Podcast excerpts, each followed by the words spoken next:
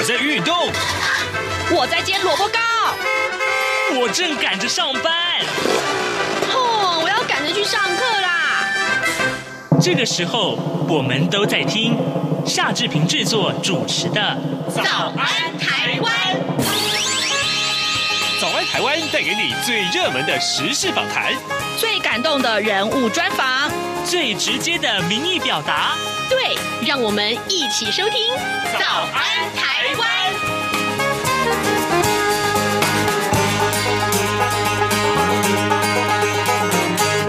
早安，台湾！我是夏志平。今天是二零二二年的一月六号，星期四，礼拜四是我们进行刘碧荣时间这个单元的时候了。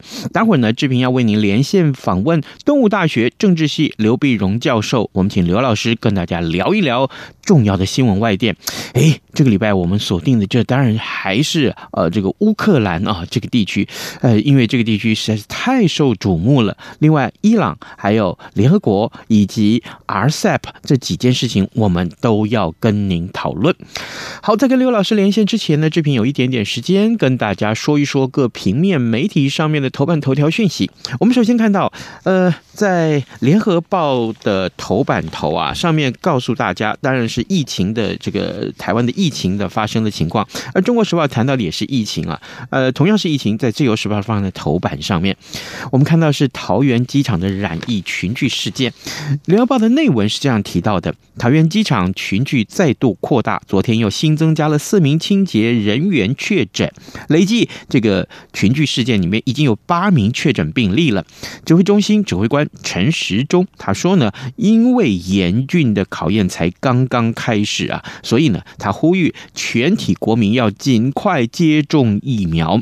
目前呃，并没有规划要升到三级警戒，但是呢，各国的疫情烽火连连。啊，全世界都是高风险地区。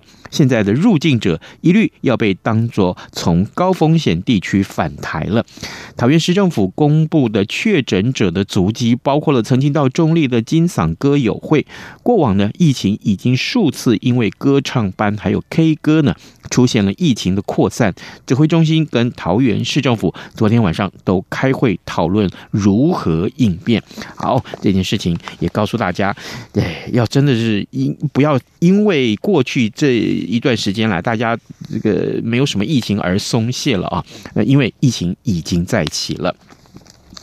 中国时报上面提到的也是疫情啊，但是呢，呃，除了呃讲述这个淘机群聚扩大到八个人染疫之外，另外也也说了，就是春节返乡的高峰期啊，呃，台新北市的这个呃市长侯友谊喊话要阻绝境外，守住台湾，美国应该列为重点的高风险国家。好，这是中国时报上面的说法，呃。另外，呃，在呃今天的《自由时报》上面的头版头条告诉我们说，哦，冬天冷啊，所以衣物裹太紧会妨碍发育。但呃，摩羯座跟水瓶座的宝宝啊，更容易髋关节脱臼。出生的季节竟然和婴儿的这个呃呃髋关节脱臼几率有关呢？长庚医院的研究发现呢，呃，在冬天，也就是十一月到二月出生的婴儿，比较容易发生髋关节的。脱臼，那么其中呢，十二月跟一月出生的婴儿风险比夏天出生的婴儿高出了两倍以上呢。主要的原因是因为跟婴儿啊，呃，受到这个天气冷而被衣物包裹得太紧啊，这个呃有有关啊，呃，这也同时妨碍了婴儿的发育。这件事情今天放在《自由时报》的头版头条上面。现在时间早晨的七点零四分了啊，来，我们先进一段广告，广告过后马上就跟您来呃，要连线今天的访谈单元哦。各位听众，因应冬季频率实施，自十一月一号起到二零二二年二月二十八号止，原上午六点到八点，透过短波六零七五千赫对华中。短波六一零五千赫对华南，短波九九零零千赫对华北播出的华语节目，调整为六点三十分到八点三十分播出。另外，原本晚间十九点到二十点透过短波一一六一零千赫对华北播出的华语节目则暂停播出，造成不便，敬请见谅。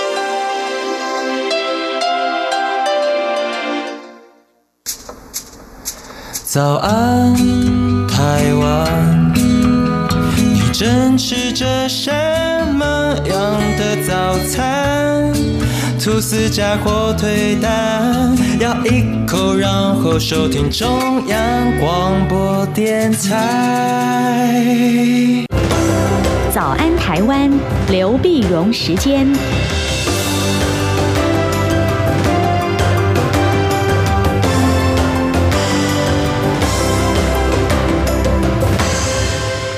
这里是中央广播电台台湾之音，您所收听的节目是《早安台湾》，我是夏志平。此刻时间早晨的七点零六分了，来，我们要为您连线东吴大学政治系刘碧荣教授，我们请刘老师为我们解说重要的外电讯息。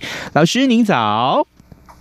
早，各位听众朋友，大家早。好，谢谢老师。老师可能待会要请您再靠近麦克风一点啊、哦。来，首先我们来看看这个，我们过去讨论了好多个礼拜的这个乌克兰的这个情势啊。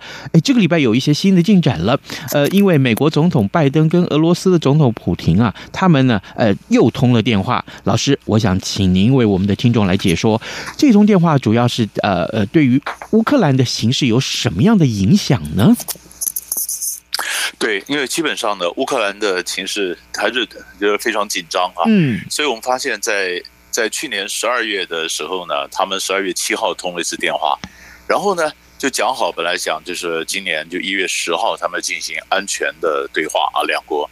那发现后来发现不行，那么呃，在这个之前，呃，他们双方还是通了又通了电话，嗯，因为俄罗斯他在十七号的时候呢，提出两个条件，两个条件就是呃，第一个就是不能再把再把这个东呃乌克兰呢，像这个乔治亚啦这些国家拉入北约。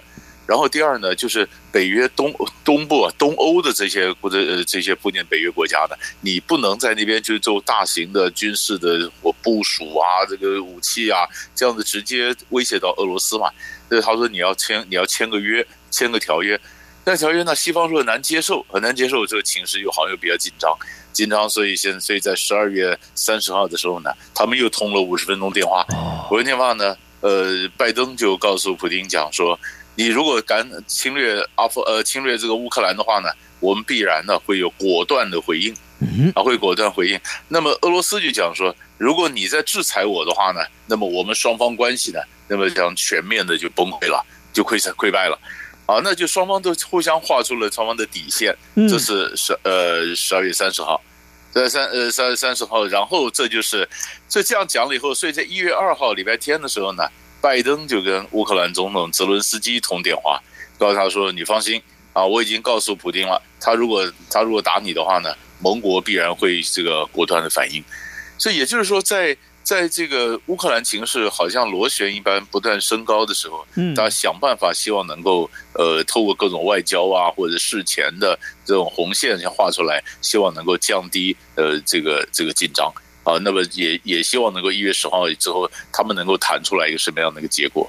哦，除了这些个制裁之外，老师，我觉得，我就地理位置来看啊，就我我也许这是一般的这个呃看新闻的民众的想法。嗯，俄罗斯要出兵攻打乌克兰，其实这是地利之便，它就在旁边而已。那美国呢？现在呢？它远在天边呐。呃，他只能放话说：“哎，你如果打的话，我一定保护你。”但问题是，嗯，边际效应啊，这个鞭长莫及怎么办呢？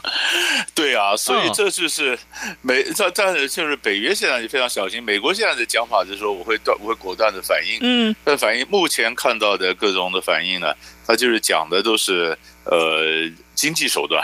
哎啊。那种呢，就是说，哎，就是，呃，那么在事实上，你看他美国不可能就真的怎么样的就呃派兵，或他也从北约来派兵，或者在也许在黑海这边呢，北约的舰队啊，那么就这样那么提高了警戒，但是美国不愿意把情势变得这么这么好，大家都非常紧绷，对，所以所有谈的谈的都是经济。经济包括说，美国也跟呃呃德国新上任总理 Scholz 呢也达成了一个共识。嗯，如果他敢敢侵犯的乌克兰的话呢，那么我们就呃就切断这个北溪二号天然气管啊，呃呃，但是但是美但是这个假设就是俄罗斯卖天然气到欧洲，俄罗斯靠天然气赚钱。那么你切断天然气管，当然希望能够呃呃，这能够能够也不能是重创，就是起码会让俄罗斯的经济能够受到一些伤呃这个冲击。嗯嗯。可是问题是，西方就欧洲也非常依赖北溪二号和或者依赖俄罗斯来的天然气管，嗯嗯天然气，所以它百分之四十的天然气来自俄罗斯。那所以这里面到底切断到底是你杀敌一千也自损八百啊？那这这是这是这是不是有用？啊，所以很多学者就讲说，哎，其实西方也不见得拿得出一个比较具体的方法哈。嗯，那么或者就是说，把俄罗斯这个踢出到国际的金融体系之外，就是各种汇兑啊什么这个系统呢，就把俄罗斯踢到外面。但是，但是也有人也觉得这东西也不见得有用啊。嗯嗯嗯。所以，但是，但是就是就是俄罗斯跟美国之间呢，其实我觉得最大的问题就是他们也希望和平相处，但是没有互信。没有互信。嗯，本来大国之间很多事情都是一个默契，是都是默契。呃，就说你乌克兰不要加入北约啊，或什么，那是一个默契。那个你只能大国有默契，但你不能写成条约。你写成条约的话呢，那就变成乌克兰说，那你把我当，就是我的外交是你们两个在决定的，或者那对对很多美国的盟国来讲，那么这也是伤了盟国的一些士气。嗯，可是可是俄罗斯说，如果不写条约，你们老是违反默契，你根本不遵守你跟我的默契，那我不是一天被你们欺负吗？所以所以怎么重建互信呢？我觉得现在是当务之急。是老师，有一位我们的听众在听现场听我们这样子的一个访谈呢、啊，他问了一个问题啊，我觉得蛮有意思的。他的他的问题是说，那俄罗斯为什么非打乌克兰不可呢？他着眼的什么利益呀、啊？啊，他其实，其实我觉得俄罗斯他不是，呃，那俄罗斯不是一定要打乌克兰啊，对呀，他是说乌克兰这个地方你们西方别拿去，啊，他基本上是他基本上这个意思，因为他的就就普丁的讲法就是过去呢，俄罗斯呢，乌克兰呢，呃呃，这个白俄罗斯啊，这个他们根本都是我们讲的 Russia 就是。罗萨人呢、啊，或者或者就是俄就俄国人，他们是他们的他们是是同一个民族的一个国家啊。那这样子呢，那么现在当然了，也他们是呃，普京的也写文章也讲说，当年苏联时期啊，做了很大的错误，让这些国家分崩分崩离析啊。但是我们都是同一个文化，同文同种，同样的历史，也共享过去同样的光荣。那那现在你你西方不要把我去分裂啊，啊你分裂的你，所以他说这个就很难接受。啊，可是乌克兰里面的最大的问题是，它有有一东边的那几个省份呢，在是俄罗斯裔，对，没错。但是西边的这些乌克兰人呢，他并不是这样的想法。哦，他不想法，他要加入西，他要加入欧洲啊。嗯，他加入欧洲，那那么乌克兰呢，就以前你看，不管是地缘政治上是个呃缓冲，或者说它是这个呃也是欧洲的谷仓，嗯啊，或者文化的这种这种连这种呃期待啊。呃，你完全加入欧洲，那么不管在感情上，在战略上，俄罗斯都很难容忍。嗯，所以俄罗斯说，我只有，所以他讲的白的就是，你别把他拉进去嘛。哦，啊、但是在乌克兰那些亲欧洲人想，我的安全呢、啊，对不对？那你我天天的不喜欢俄罗斯的人讲，我天天面对着俄罗斯的威胁，那我希望北约来保护我啊。那我现在是个独立的国家，那我是不是能追求我的安全呢？所以就就就卡在这里。原来如此，好，各位听众，今天早上志平为您连线访问的是东吴大学政治系刘必荣教授。我们请刘刘老师哦，首先一开始为我们关注啊，呃，其实我们呃已经请刘老师分享了好多个礼拜的这个美国、俄国跟呃乌呃乌克兰的这个相关的一些新闻。老师，接下来我们看到伊朗啊，呃，在同样是这十二月三十号的时候，伊朗发射了一枚火箭呢、啊，哎，这个火箭呢可以。呃，携带三个研究装置，老师姑且不论这个呃一这个火箭是做什么事情用，但是上个礼拜我记得您跟我们分享过，我这个中东地区的这个军备竞赛啊，其实已经嗯，其实在正在崛起当中，受到大家的瞩目了。那这件事情，伊朗发射这个火箭的这件事情，我们可以怎么去看待它？对，我们晓得伊朗呢，它的。军事，它的军事呃，或者说它的建军啊，发展导弹啊，这个这个科技从来没有没有停过啊，嗯，没有停过。那这一次呢，这火箭呢，你像火箭呢，它它伊朗就没有给非常多的细节啊。那我晓得它的装置呢，呃，你说它是可以装卫星的嘛？嗯，那你说通常火箭的科技跟飞弹的科技其实是一样的。哦，我们常常讲说，呃，像中国大陆呢，以前比如说发射火箭呢，什么一箭三星啊，就是一个火箭可以把三颗卫星送入轨道。那这个科技就是告诉你说，它一个飞弹可以携带三个弹头，呃，独立的攻击弹头。它它是它转移一下目的，它一样的东西，一样的东西。那所以在这样的情况下呢？所以再回忆一下，呃，在超一个多礼拜以前，伊朗进行军事演习，它也发射了十六枚中短程、中程的这个飞弹。那现在的是就这个长程的飞弹。那你说这样子情形，美国跟伊朗在进行伊核谈判的时候，它限制的不只是伊核嘛，它还限制它飞弹的科技啊。嗯啊，那那你你想想看，如果是这样子的话，这样子当飞当呃，以前我们讲说，中国大陆帮这个沙乌地阿拉伯在发展。它的这个导弹，那伊朗它也不断在发展它的导弹，那这个这个这个当然，这伊朗可能发展的比较更快一点。那你说这个军备竞赛呢，根本就已经开始了。那只要有军备竞赛开始了，那军火商就高兴了。这你想很多很多冲突后面煽风点火的都是西方的一些军火商，或者中国中国大陆现在也参加了，也参加了这个这个军备竞赛。就这有军备买我的军备，我就在当地的政治上就有了多了外交的杠杆。但是也对的当地的政治呢，添加了许多不安的因素，所以这是这是中东其实很值得看的一个点。是，当然了，这个呃，接下来啊，这个伊核谈判这件事情，可能还是嗯，就是一个大前提要摆在这前面来看待了哦。呃，好，老师，那接下来我们看看联合国，呃，这一开年啊。呃，联合国呢，就这个呃，这个五个常任理事国啊，就发表了一个声明。那这个声明也跟刚刚我们所提到这个核子武器是略微有呃是有关的。老师，我想请您看看，先跟我们听众介绍一下这个声明的内容是什么？呃，一主要是有哪些影响性？对，因为因为像现在呢，其实去年呢。各呃各国就在讲了很多，就是哎，中国大陆的这个核子武器啊，不管你不管你的规模、你的数量啊、你的杀伤力啊什么，那么都都增加，那这样让大家觉得非常紧张。美国也出台了报告，欧洲也出台了报告，讲到中国的这个呃核武能力的增强。那增强呢？联合国呢？就后来当当然，我想的后面，那有人讲说这是一个，不管是虚情假意或什么，反正总是有一个声明出来。嗯，正出来就是五个常任理事国，刚好都是五个有核武的国家，他们就声明呢，他们这个核武呢只做防卫用途，防卫用途，防卫用途呢就是你这用来吓阻、侵略、预防战争，也就是。绝对不会首先使用核武。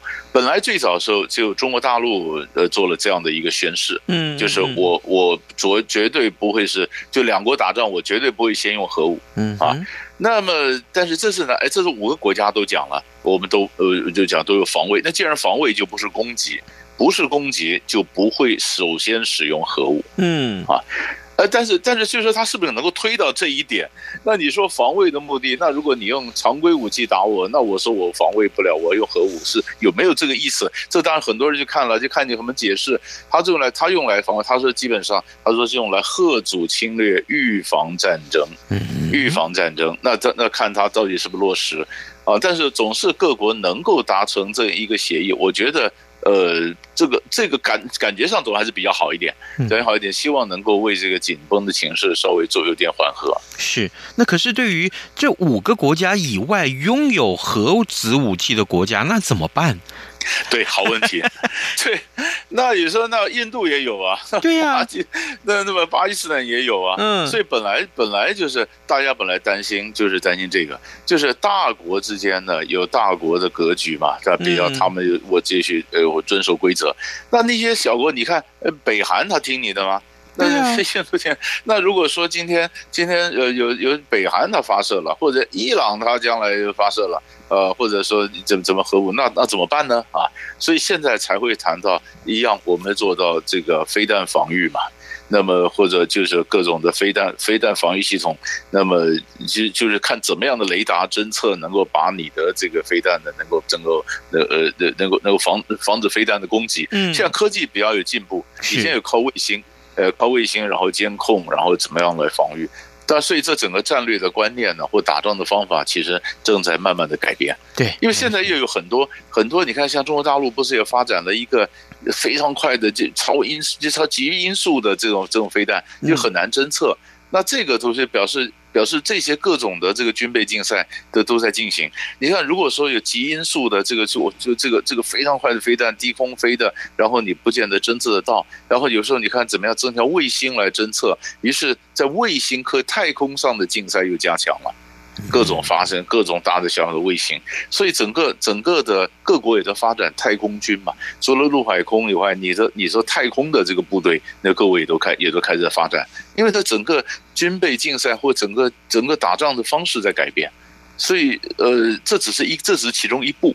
那么看后面还怎么发展，其实还很还可以有看头的。嗯，军备竞赛正在改变着战争的这个呃整个面貌啊，呃这件事情真的是嗯，我我相信所有这个呃关心着我们自己自身安全，还有关心着下一代的子孙的这个安全的很多的这个呃主张和平的人士，我想也也是非常关注这一点。好，各位听众，今天早上之平为您连线访问的是东吴大学政治系刘碧荣教授，我们。请刘老师在节目中先为我们关注了呃乌克兰的情势，还有伊朗以及呃这个联合国的五个常任理事国所宣布的这个呃呃联合声明，有关于这个呃拥有核子武器的这个联合声明。老师，最后我们来看看过去啊呃去年啊还有前年的时候，我们都曾经讨论过 R RCEP。那当然 RCEP 已经正式生效，就在今年的一月一号。可是这个时候，我们再利用今天节目一点点时间。我们要请教老师为我们再复习一下，RCEP 现在生效之后，对于台湾或是对全球的影响是什么？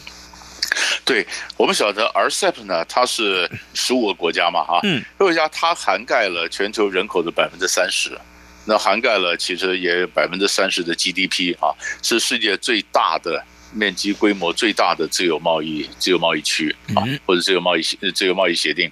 那你说在这个 RCEP 呢？当然有有一种讲法就是，哎，那它这个呃，事实上很多这 RCEP 十五个国家里面呢，事实上有很多有两两双边，已经有自两两双边的自由贸易协定。那 RCEP 只是把它整个串起来而已啊。那有一种这样这样的说法，但是事实上呢，它其实有它一定的影响力哈。首先我们晓得，呃，说美国没有参加，嗯啊。美国当然不在里面，因为 RCEP 本来跟 CPTPP 是是对抗的。虽然他们有七个国家是重叠的，但是那是两个不同的 block，那么不同的集团，那是美国没有参。那美国说，我也不想参，因为你们对于这个环保啦，对于劳工的这个标要求的标准呢太低啊。这美国当然也讲太低，但是不管什么太低，这里面首先第一个呢，它这样串起来以后，就变得就是中国标准。因为这里面变成中国大陆在里面是个主导，虽然是东协国家说当时所发起的哈怎么样弄，但是这里面当然你说你说这 RCEP 里面这些国家虽然日本也在里面，但是最大的经济体当然就是中国嘛，嗯，呃，那么在这里面，因为中国是第二大经济体，第一个没参加，第二在里面就是最大了，对，所以中国的贸易最大的话，这里面很多就是变得中国标准，这对中国大陆来讲，当然它它就占了一个上风嘛，嗯，然后然后第二个呢？它这个对于原产地的标准啊，没这个要求没有这么严格，因为常常，比比如说你说我们二十十五国，那这里面能够自由贸易的，你就是产品里面必须都是在这我们的十五国里面生产的才算呢。嗯。可是现在全现在全球化情况下，所以只有说照一定的比例嘛。比如说，美国跟墨西哥、美国跟加拿大了，那他们这个自由贸易协定里面，大概百分之五十到六十必须是原产地在在这个三个国家里面。嗯，那 RCEP 呢，它是说最要求百分之四十而已，百分之四十，那就是要求就比较松啊，比较松了，那当然对于这个区域内的供应链，当然有加强的一个作用嘛。嗯，但是但是从对我们台湾来讲的话呢，你看 RCEP 里面真正获利的。因为联合国做一个统计啊，因为比如说今天中国大陆它如果跟东南亚进呃进货，那现在呢，RCEP 签了以后，日本也没有税了，日本东西也蛮便宜，而且质量也比中南亚做的好，我转向日本去买嘛，啊，所以你发现中国、日本、韩国什么，他们都都是都是这个贸易量增加，他们是获利的。那台湾呢是属于没有利的，嗯，我们是，我们是就有另外就另外一些国家，包括我们在某美国、欧盟啊什么都是，就是很多货呢，呃，出口会因为因此而收，呃，会减少。会收会会又有有得有赢家有输家了。嗯，那在这里面，因为我们没我们不是 RCEP 里面，所以我们属于输家这一堆的。嗯，所以是所以所以这是这是我们必须要留意的。是。那当然当然，那怎么样的台湾的经济该怎么加强，该怎么能够扭转这个情势？其实我觉得这是政府要去想的，是或者呃布局方面重新要思考的。所以所以我记得 RCEP 这事情被大量的讨论的时候，那讨论台湾的对策。这个重要的方式的时候，所以大家就说：“哎，那所以我们赶快要寻求加入 CPTPP 哦。”那 可是问题是，哎，寻求加入任何一个国际组织，呃，事实上啊，他的这个谈判的冗长啊，还有所要这个我们付的这个头期款 down payment，成这都很。都很，这可以说是啊，有有了这个 WTO 的潜力啊，呃，我我觉得呢，真的是非常可怕。而且它的它的标准更高啊，嗯，它比它比它比 RCEP 标准更高，把劳工啊、环保，我们刚刚讲，美国说这个 RCEP 的标准太低了，那 CPTPP 标准比较高啊，嗯，那你比较高的话，那这个就是我们是不是能够达到，能够快速？那中国大陆现在说，它也要加入 CPTPP 啊。所以这里面又多了台湾跟大陆的竞争，谁先进来谁后进来的一个一个政治因素啊。嗯，所以不管是是经济啦、环保啦、政治啦，都让我们想要加入 CPTPP，其实呃没有那么容易，前面还有蛮长一段路要走。是，好，各位听众，今天早上志平为您连线访问东吴大学政治系刘碧荣教授。呃，我们呃今天请刘教授谈的，除了刚刚的乌克兰啊、呃、伊朗，还有联合国，另外。我们最后看到是 RCEP 这件事情牵涉到台湾重要的经济利益。老师，谢谢您跟我们的分享，谢谢，谢谢，谢谢，谢谢。从两岸、国际、历史、文化与财经等角度透视中国的《这样看中国》节目，每周一到周五晚间九点三十分到十点在中央广播电台播出。如果您对《这样看中国》节目，有任何收听想法或意见，欢迎寄信到台北市北安路五十五号，也可以透过电子邮件的方式。节目有两个信箱：二零二零 at rti 点 org 点 tw，或是二零二零零二零三 news at gmail.com。再次谢谢听众朋友们的收听与支持，请持续锁定。每周一到周五晚间九点三十分到十点播出的《这样看中国》节目。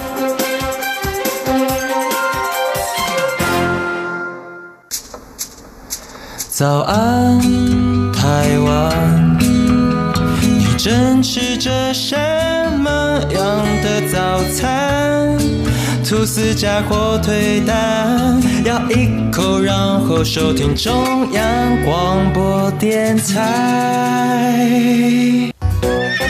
早安，豹马仔。好的，我们赶快来关注其他重要的新闻。从昨天开始，志平的脸书还有许多社群的呃这个平台上面都出现了“大象走路”这四个字。大象走路，这有什么好新奇的？哎，但是指的不是大象正在走路，指的是什么呢？我们看到这则新闻：中国军机啊，中共的军机去年骚扰台湾的西南空域，这个次数达多达九百六十次。那么台湾的空军的拦截主力，也就是 F 十六 V 战机，空军呢昨天。大秀肌肉啊！一口气在跑道上集结了十二架的 F 十六 V，那么进行了第一次的大象走路科目，正是相当的惊人。空军呢也首度证实 F 十六 V 呢已经多次具有拦截共军呃歼十六的记录了。那，飞行员返航之后呢还会交换分享心得跟缺失，精进空中的战绩。好。这件事情。相信很多军事迷昨天是非常的兴奋啊，看到这样的一个呃照片的时候。好，呃，今天节目时间也差不多到了，志平还是要谢谢各位听众的支持跟收听，欢迎您呢上到中央广播电台、呃、这个早安台湾的官网上面，或者我们的脸书上面为我们按个赞好吗？谢谢你看到啊、按赞的次数啊、支持的次数啊、不断的增加，我们非常的感谢。今天的节目间最后要祝您有愉快的一天，也祝福您事事顺心。咱们就明天再见喽，拜拜。一样被丢弃